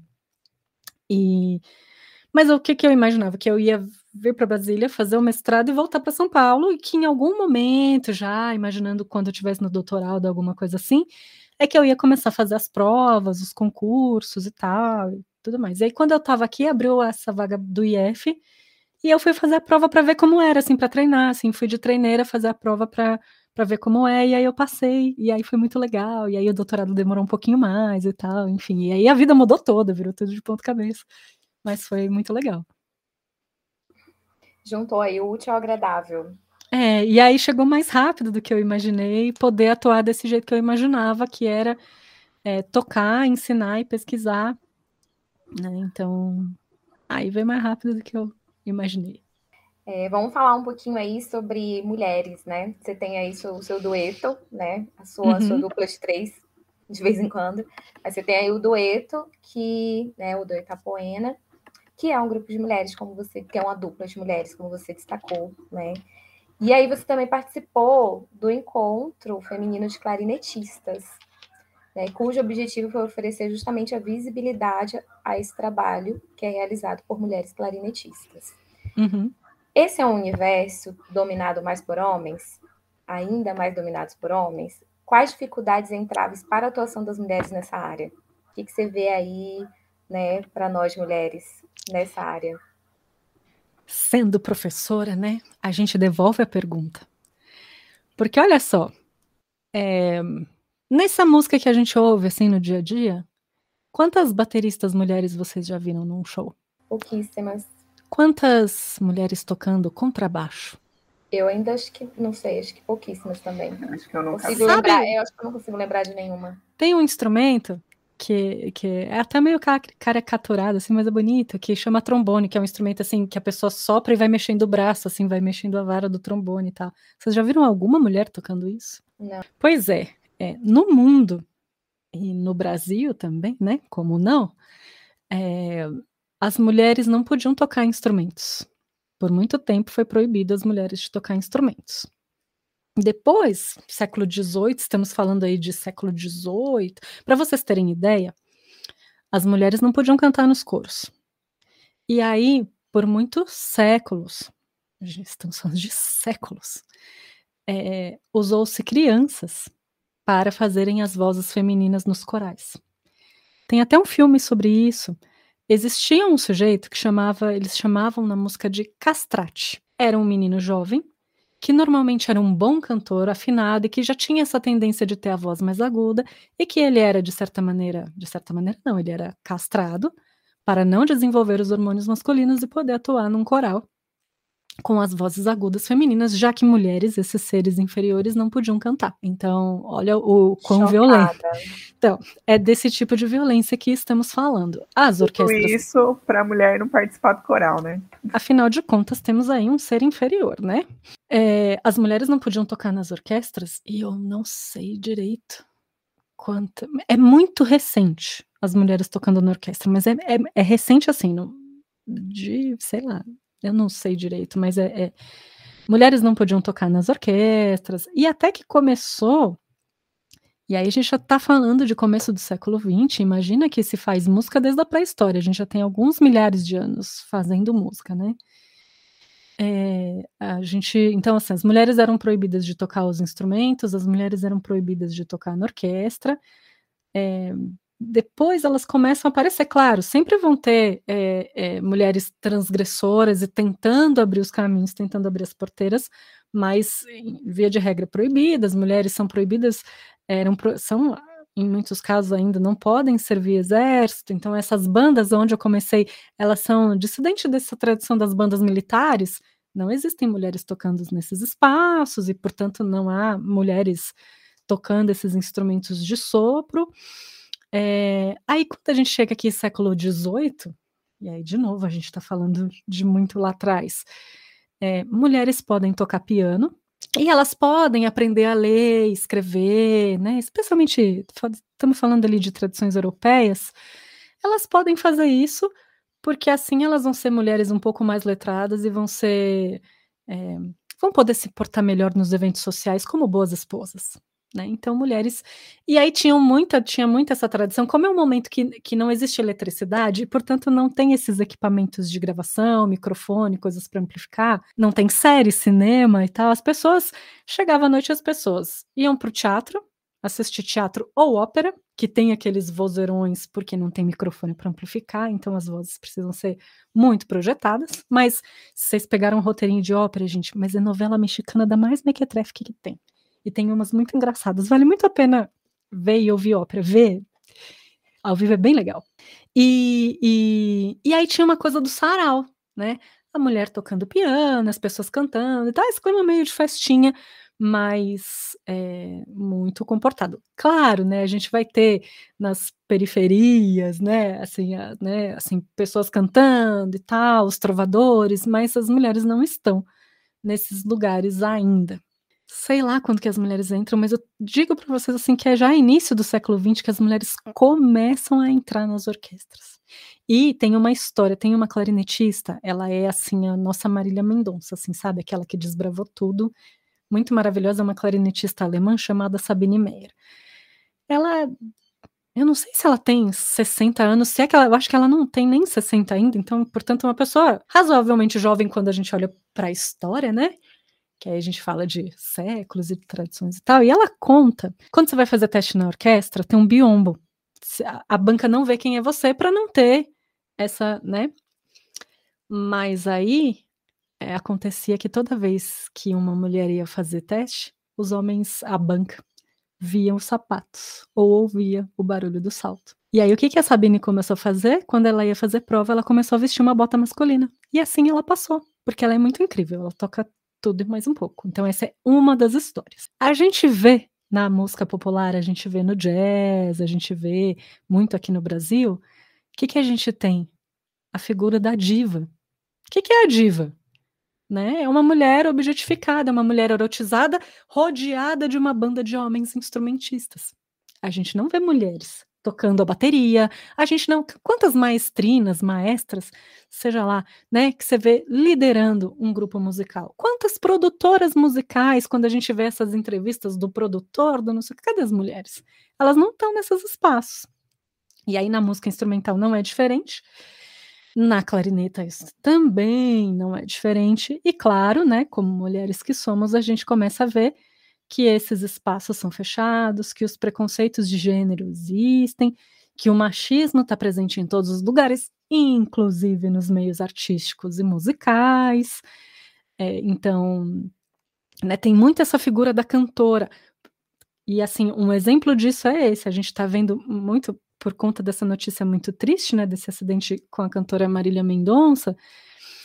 É, muita gente foi ouvir Entrem no YouTube, entra agora no Google e olha lá no YouTube qualquer clipe da Marília Mendonça.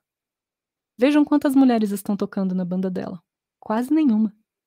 Cadê a mulher da sanfona tocando junto? Cadê? Então, assim, você tem figuras, né? E aí, essas figuras que sofrem preconceitos, que sofrem machismos, gordofobias e todas essas coisas, porque elas estão neste lugar. Elas não podem ser só uma cantora, mas antes delas serem cantoras, elas são corpos julgados né, que precisam estar em um determinado padrão, que precisam estar atraentes dentro de um determinado padrão, e isso aqui sem fazer ainda um recorte é, étnico-racial e um recorte de, de socioeconômico, né?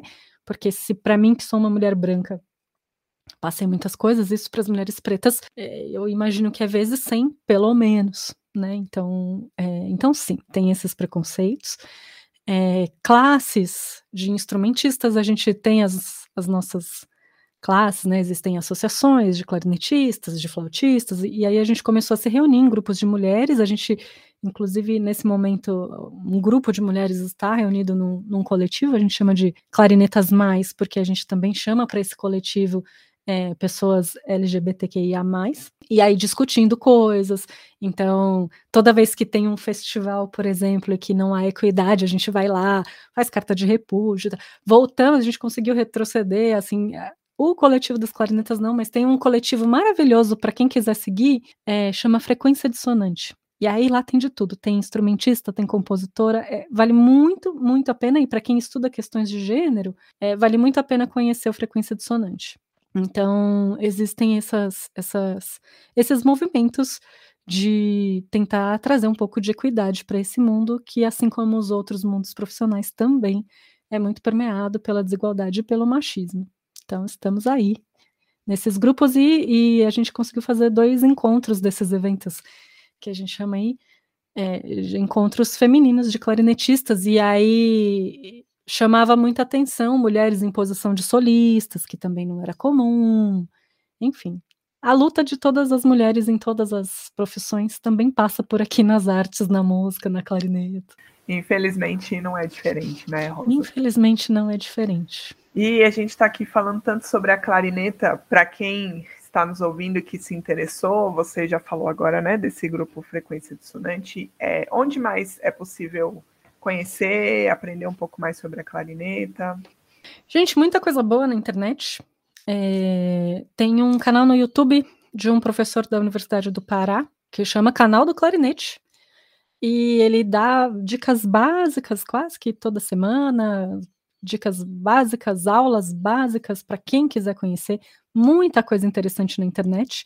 Tem uma pessoa maravilhosa para seguir é uma pessoa que é clarinetista, saxofonista, flautista, cantora, ela é muito maravilhosa, que ela chama Suelen Mondini, não lembro o arroba dela, mas se você for em qualquer das redes sociais e procurar Suelen Mondini, ela tem curso online, ela tem canal no YouTube, ela faz live toda hora, todo momento, é, tem muita coisa interessante, ela tem coisas só de clarineta para quem se interessar, é, tem coisas muito legais para conhecer, é, tem tem um outro canal. Aí tem um monte de canal gringo.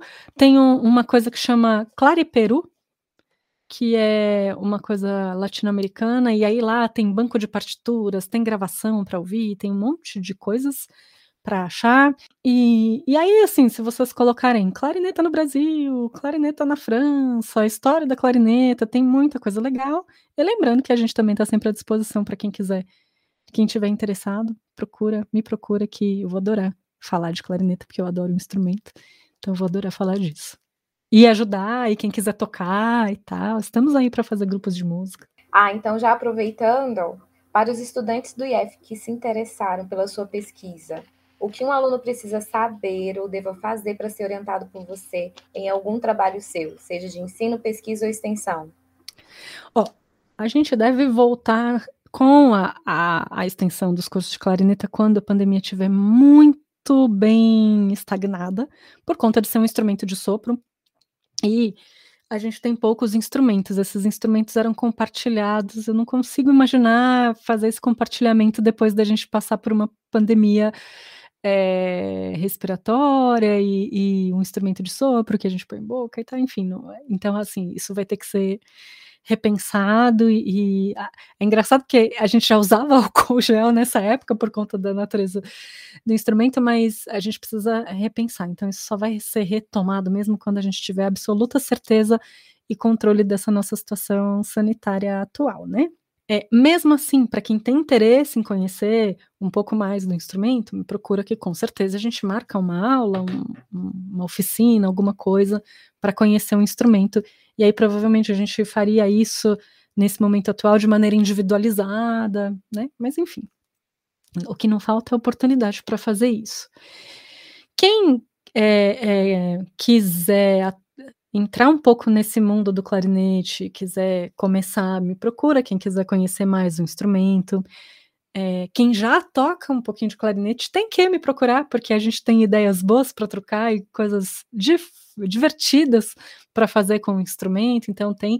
Eu lembro que, que quando eu estava para sair de licença, tinha outra menina que tocava clarineta e ela estava fazendo a prova do IF. Tinha um monte de gente da extensão que queria entrar no IF. Então não sei a quantas andam os clarinetistas de Formosa. Clarinetistas de Formosa, venham para a gente fazer a gangue dos clarinetistas.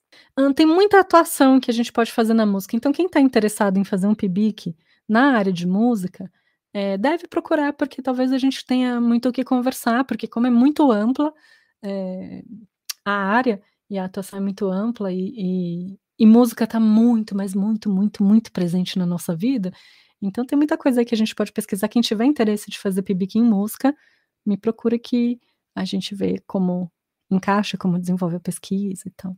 Inclusive do ensino médio, né, Rosa? Sim, sim, galera do ensino médio. E, Rosa, eu sempre pergunto para as entrevistadas e os entrevistados no nosso podcast sobre é, se você tem alguma crença em Deus, se você segue alguma religião, se você se considera de alguma religião. Como que uhum. é, é isso para você? Como que é essa questão da religiosidade na sua vida? Gente, eu estou num momento diferenciado. Eu tenho uma formação católica, né? Minha família é católica e eu sempre, eu nunca, eu nunca fui é, praticante dos dogmas católicos, né? Porque tem algumas coisas mais conservadoras que, que eu que sou uma pessoa progressista não me identifico tanto.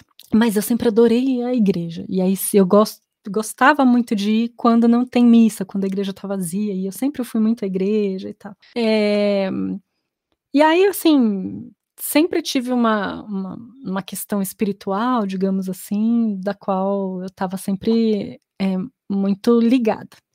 Mas, por questões muito pessoais, neste momento eu estou ateia, não estou acreditando em nada por razões da vida. Então, eu estou nesse momento, e aí estou mesmo, porque, enfim, a vida vai mudando, a gente vai acreditando e desacreditando em várias coisas. É, essas coisas são oscilam bastante mesmo, né? Acho que também a gente está passando, né, por um contexto bastante complicado, então Uhum. As coisas acabam afetando mesmo a gente. É. E a gente muda, né, com o passar da vida, a gente vai mudando e aí coisas. Ainda bem, gente... né? É, e a gente vai acreditando, desacreditando, acreditando de novo, a gente vai e volta, aquilo que a gente achava bom, a gente acha ruim, o que a gente acha ruim, a gente volta a achar bom de novo, e assim a vida segue. Bom, finalmente a gente chegou ao nosso momento cultural, E hoje eu gostaria de pedir para a Rosa, além de sugestões sobre filmes, séries, livros, novelas, novelas mexicanas, igual você falou, para deixar algumas indicações para a gente, para os nossos ouvintes. E uhum. também gostaria de pedir que você tocasse alguma coisa para a gente, Rosa, na clarineta, a gente ter, para quem ainda não conhece, né, poder, a gente falou tanto dela, conhecer o som da clarineta.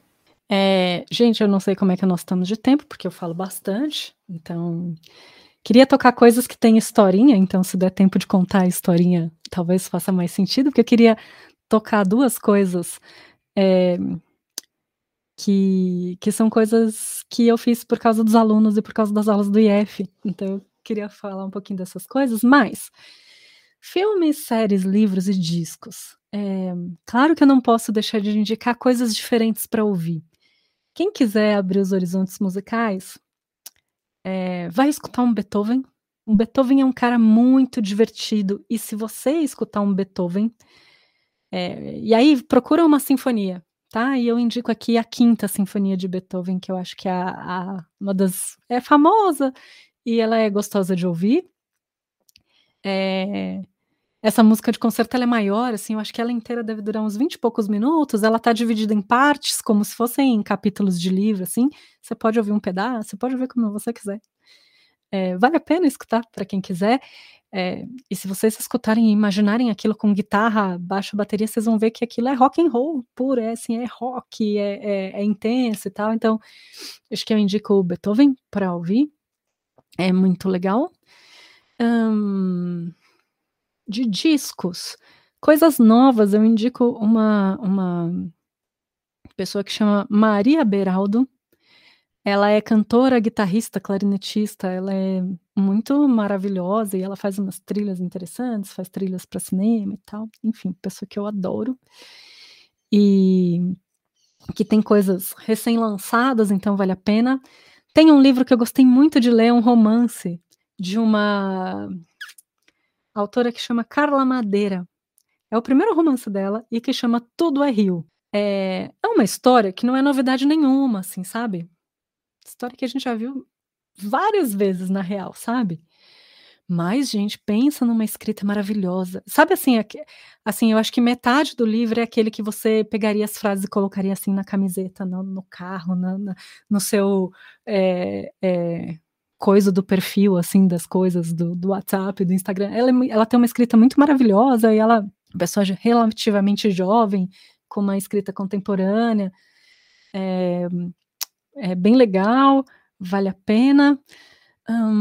Para quem quiser saber um pouco de um cara também que é muito rock and roll, o Mozart, é, houve uma coisa que chama Sinfonia 40 do Mozart. É muito divertido, gente. É muito, mas muito divertido. É...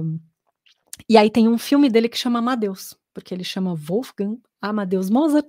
Então tem um filme dele que chama Amadeus. É muito legal, porque o Mozart, ele era um cara multiloque, mas, mas muito assim, sabe? Ele, ele seria assim, muito provavelmente assim, um roqueirão, se fosse os dias de hoje, um rapper, alguém muito da, do povo, assim, sabe? Mas ele ia tocar, só que ele, ele era uma criança prodígio e aí ele foi tocar para a corte, tá? Então ele era um cara muito louco, assim, com umas ideias muito avançadas para a época e ele só queria se divertir, ele queria ir pro bar, ele queria para as baladas, se divertir.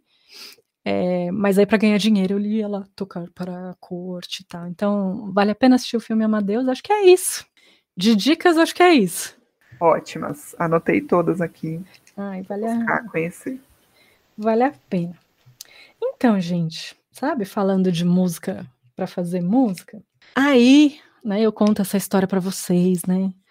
Que a gente tem essa trajetória da música sinfônica, que são esses grupos enormes, né? 60, 80, 100, 200 músicos. E aí vem a pandemia e fala assim: então, fica aí sozinho em casa agora. E assim, né?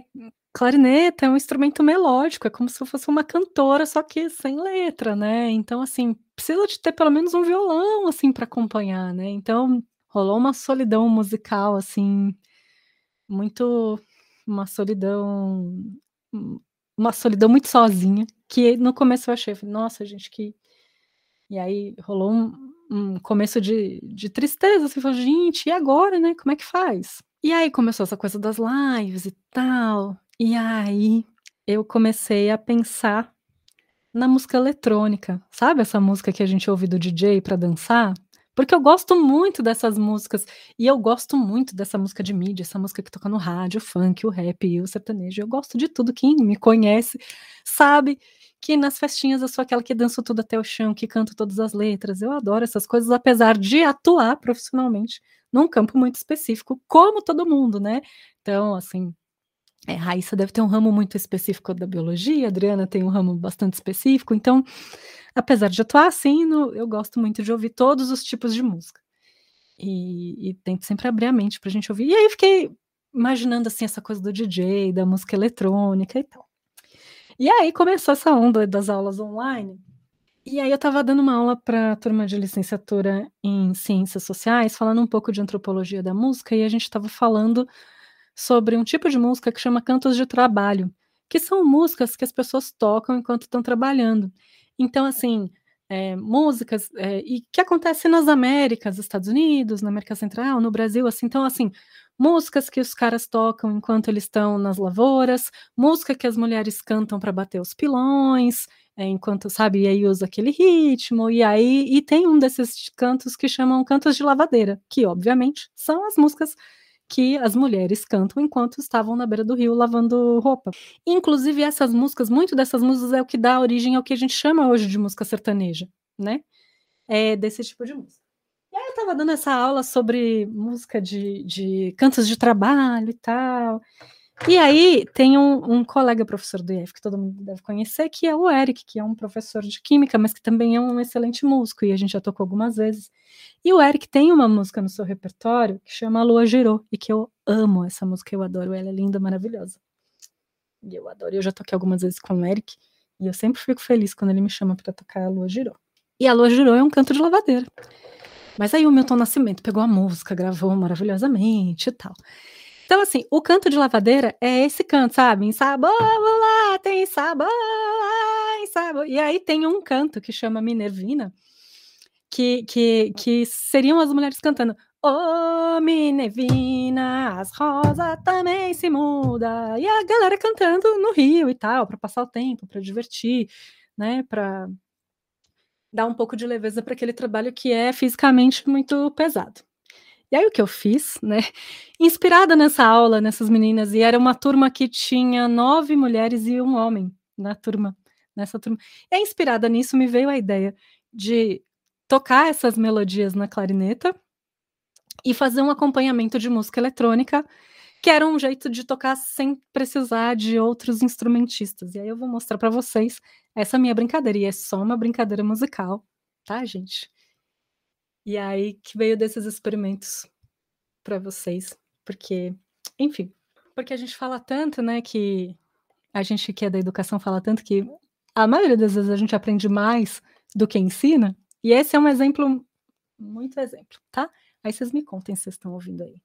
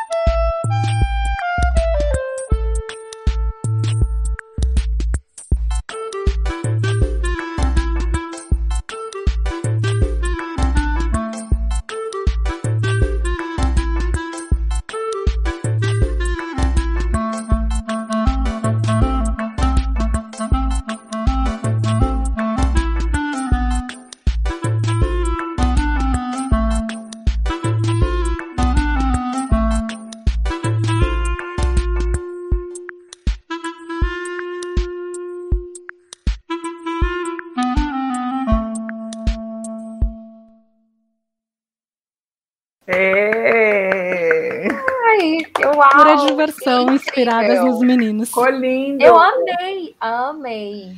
Eu podia Pois ouvir é. isso o dia todo. É. Ai, trabalhando, trabalhando. Ah, mas isso aí é, ó, aquela música, sabe? Precisa fazer a faxina. Tum. Bem isso mesmo. Porque afinal de contas é um canto de trabalho, né? É um canto de lavadeira. E ele é lindo, assim. E aí eu sempre gosto dessa ideia de que tudo pode virar música, de que se a gente ouvir as coisas sem preconceito, a gente vai transformando elas. E é bem legal. Sim, ficou muito bom. Eu acho bacana isso que você falou, né? De levar a clarineta onde ela ainda não chegou, né? Então, misturar Uhum. a clarineta, que é um instrumento de música clássica, né? Com essa batida mais de- da música eletrônica, ficou muito bom mesmo. Aguardem DJ Rosa em breve nas plataformas digitais. E tem outra? Você falou que você ia tocar dois? Ai, gente, a outra é, é, é uma loucura mais loucura ainda. É que também é inspirada numa coisa dos meninos. Quando a gente começou as aulas online, a gente começou a trabalhar por projetos, né? a gente começou a fazer coisas que a gente sempre quis fazer, mas que a gente nunca conseguia fazer di- direitinho, que era projetos inter, transdisciplinares e tal. E aí, um dos projetos é, teve uma aula que era eu, Edson, e eu, o professor Edson de Artes Visuais, e o professor Daniel de Física. E a gente estava falando sobre um artista chamado Kandinsky, que era um cara, assim, ele é, ele é um pintor, e ele tinha uma coisa que, que. Ele era um artista que a gente chama de sinestésico, né? Ele tinha mais de um sentido exacerbado. Então, na cabeça dele, assim, cada cor tinha um som e um sentimento. E aí tem essa teoria do Kandinsky e tal. E aí, numa aula dessas, tava o professor Edson e o professor Daniel. E aí, o Daniel explicando sobre ótica, e aí dizendo uma série de coisas, né? E falando assim: é, é, a luz branca é quando né, são todas as cores ao mesmo tempo, a luz preta né, seria a ausência de luz e, portanto, a ausência de cor. É, e aí ele dizendo que do funcionamento do olho que, que na real, o nosso olho não enxerga o roxo, o roxo é meio que um bug do cérebro e tal, tanto que o arco-íris tem violeta e não roxo e tal. E aí o Edson explicando isso do ponto de vista da teoria da cor, dentro do que seria as artes visuais, nessa pegada do Kandinsky, e aí ele explicando que é, quando a gente fala de tinta, de pigmento, então quando você soma todas as cores, ela vira preto, quando é pigmento, diferente de quando é luz.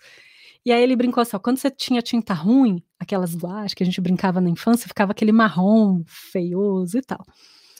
E, e quando você é, é, não tem cor, você tem o branco, e aí era assim, uma teoria toda complexa e tal.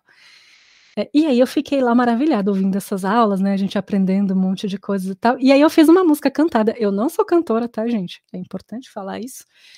É, mas era uma música cantada falando, mas assim, para fazer uma piada, piada mesmo, dessa aula que foi da teoria do Kandinsky, e eu fiz essa música também para mostrar, assim, porque todos os sons são eletrônicos, né, assim, não existe nenhum instrumento musical tocando, então a gente não precisa saber um instrumento, a gente não precisa ter um instrumento, ter dinheiro para ter um instrumento. Aí eu fiz essa canção, muito divertida, mas era para tirar a onda do Daniel, do Edson e de todo mundo que estava naquela aula. Tem umas coisas pré-gravadas aqui, tá? Então o que eu vou mostrar para vocês é tudo pré-gravado.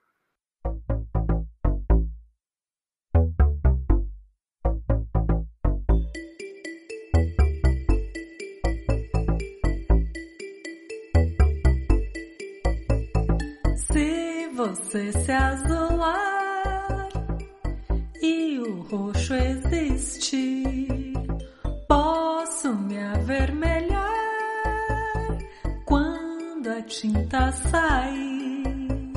Se você misturar e o marrom seduzir, posso rosa se eu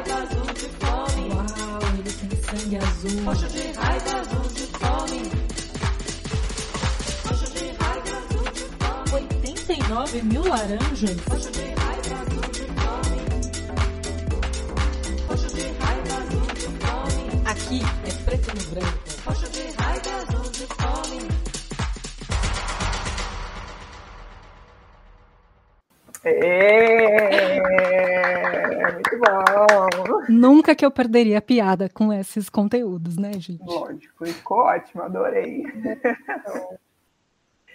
Bom, gente, então dessa maneira musical, dessa maneira divertida, a gente encerra o nosso episódio do podcast aqui hoje. Por mim, a gente passaria o resto da tarde conversando aqui, vão surgindo várias outras perguntas. E eu só tenho a agradecer a Raíssa por estar aqui nos acompanhando hoje, a Rosa por ter aceitado o nosso convite, né? Ter estado aqui com a gente foi muito bacana, foi muito bom.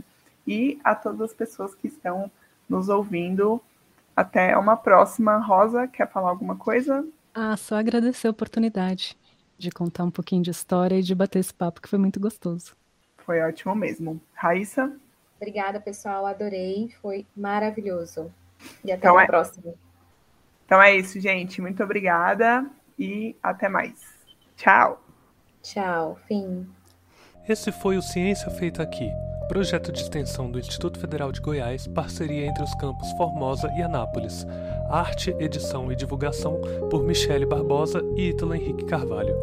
Visite nosso site extensão.ifg.edu.br barra Ciência Feita Aqui para ouvir os outros episódios e deixar seu comentário.